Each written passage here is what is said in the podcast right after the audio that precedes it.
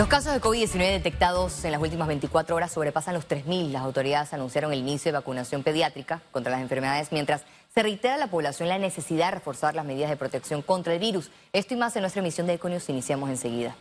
El Ministerio de Salud anunció que el plan de vacunación contra el COVID-19 de niños a partir de los 5 años comenzará a ejecutarse este miércoles en hospitales nacionales y regionales. El proceso de vacunación contra la COVID-19 para niños y niñas mayores de 5 años hasta los 11 años de edad iniciará este próximo viernes 7 de enero a las 7 de la mañana en la red hospitalaria de los hospitales nacionales, hospitales regionales ubicados en las cabeceras de las diferentes provincias. Estarán destinadas a población vulnerable con enfermedades crónicas con patologías de inmunosupresión, patologías oncológicas, VIH, niños con obesidad mórbida y niños con discapacidad, tales como discapacidades severas motoras, síndrome de Down, ceguera, autismo, entre otras. Como negligencia calificó la investigadora científica Marta Yueca el no vacunar a un niño contra el COVID-19. Lo primero es que a los niños se les vacuna contra varias enfermedades. Esta no es la única vacuna. Entonces, pues muchas de estas familias o padres que están indecisos, eh, habría que ver si, si en realidad nunca vacunaron a sus niños, ¿no? Eh, la vacuna protege contra enfermedades, pues, que, que, que pueden ser muy serias, en este caso la COVID. Y cuando, pues, ustedes hacen una pregunta sobre si no vacunar eh, si se puede considerar maltrato, creo que fue maltrato infantil, maltrato considera el Ministerio de Salud. Eh, en realidad, pues nosotros diríamos eh, negligencia. Expertos descartan que vacunación contra COVID-19 origine ataques al corazón. Esto ha ocurrido todo el tiempo. O sea, en, en, la muerte súbita en los deportistas es todo un tema. Hoy día en los congresos de cardiología se dedican sesiones completas para estudiar la muerte súbita del atleta. Eso se ha convertido en, un, en una condición médica que amerita ciertos estudios. Eh, la mayor parte de estas personas que tienen muerte súbita tienen algún tipo de condición cardíaca de base que favorece que esto ocurra. La ministra de Educación, Maruja de Villalobos, precisó que avanzan a buen ritmo en la vacunación de docentes y estudiantes.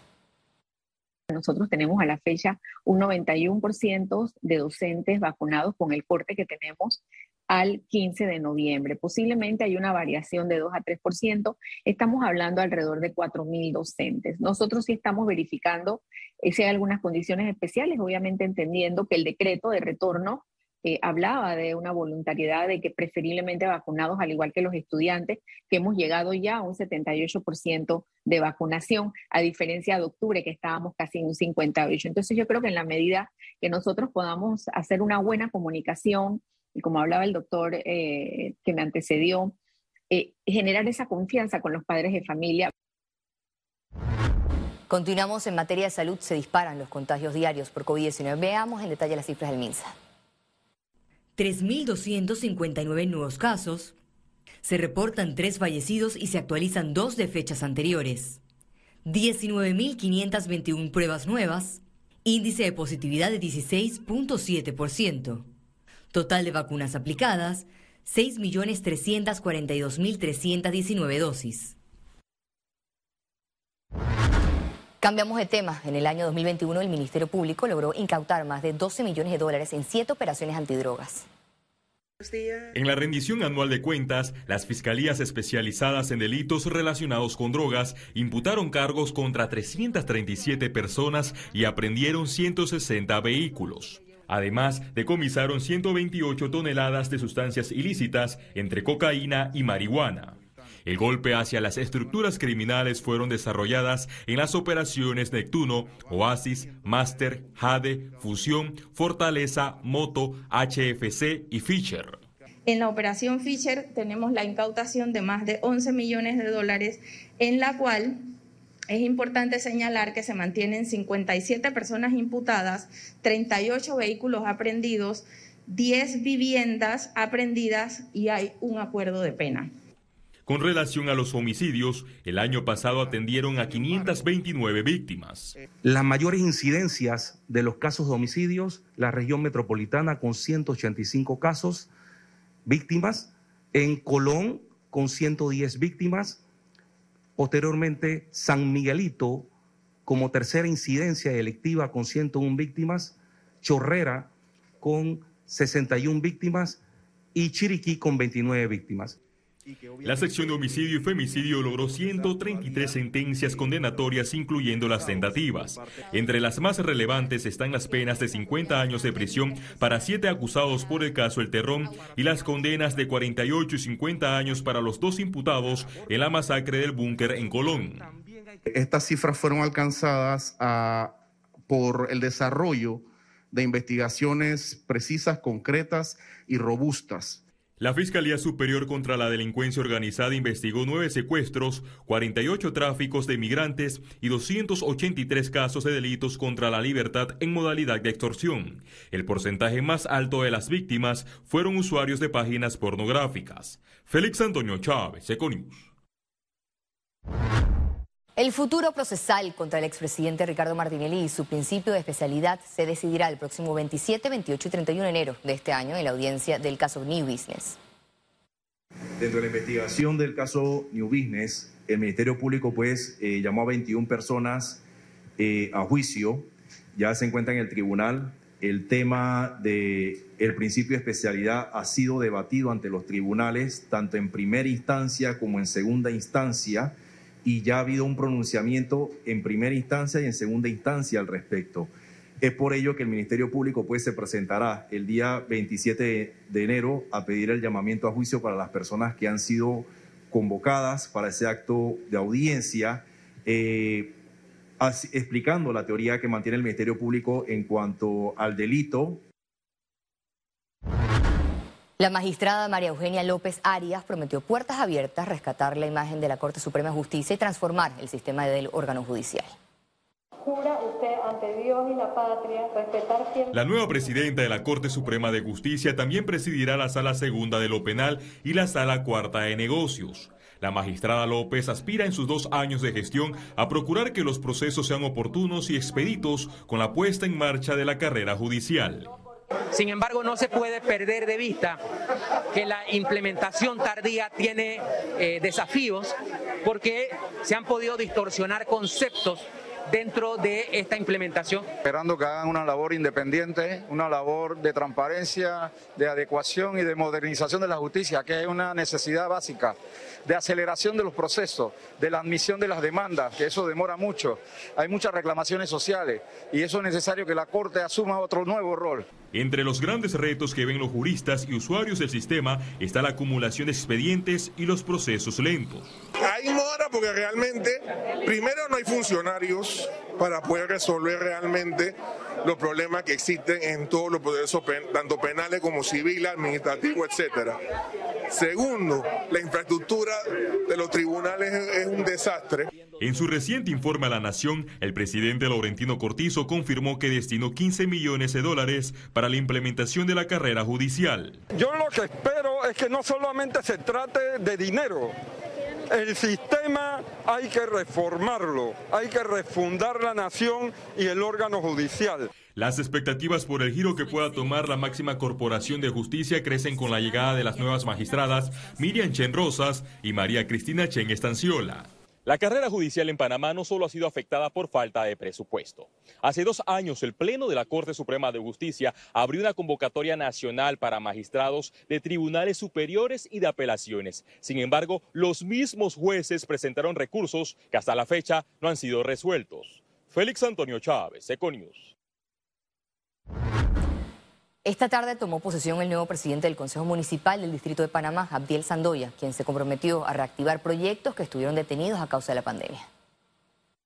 Nosotros pretendemos activar las comisiones de trabajo. Se van a hacer muchos proyectos, ya que en este, estos, dos periodos anteriores, el problema este de la pandemia y demás, nosotros lo que hicimos como alcaldía, como municipio, como consejo municipal, terminar todos los proyectos que estaban pendientes, así que esa es una labor que tenemos que reconocer del alcalde y de todo su equipo de trabajo. Fue un reto, ya que nuestra presidencia inicia, así como también el país estaba iniciando, a una normalidad.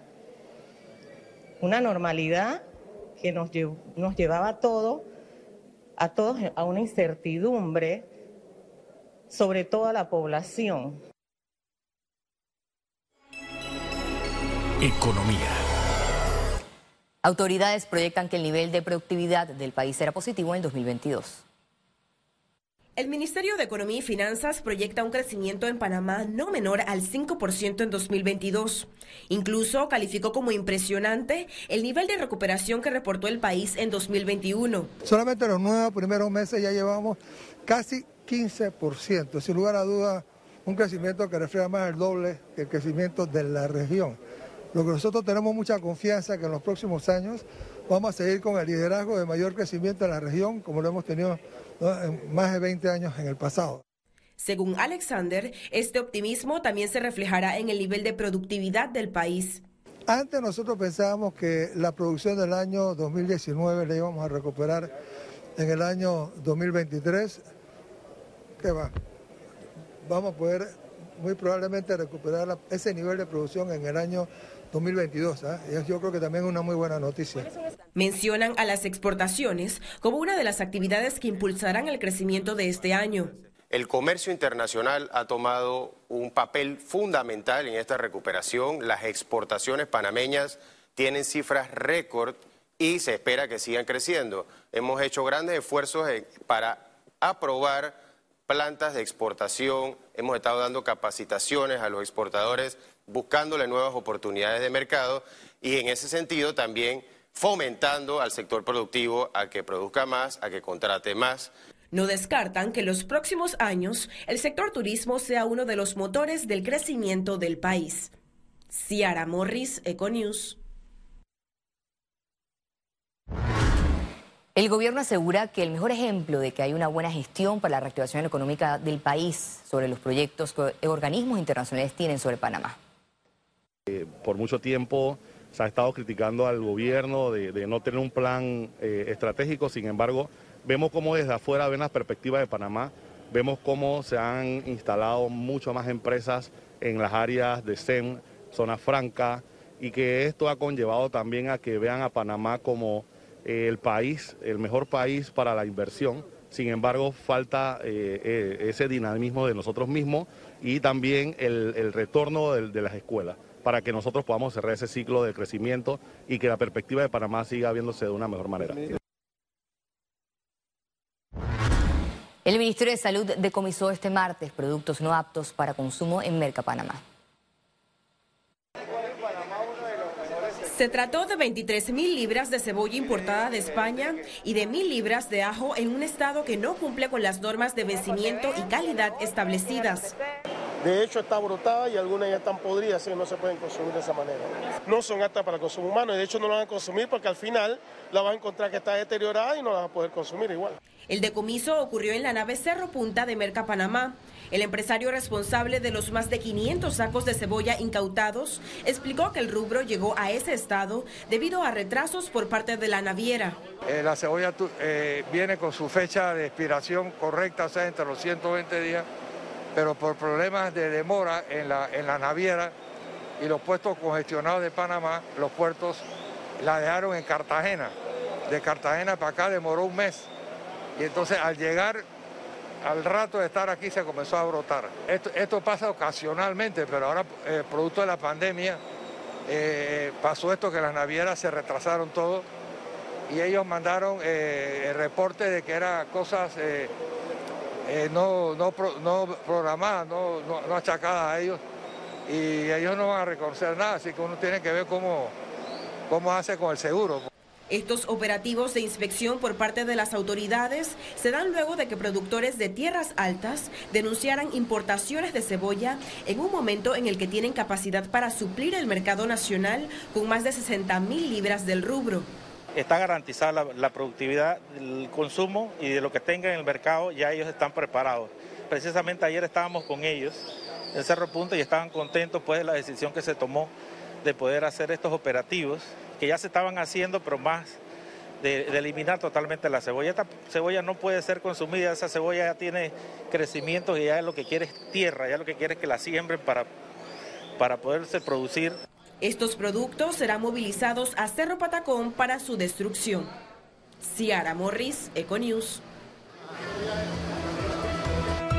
Y al regreso, internacionales.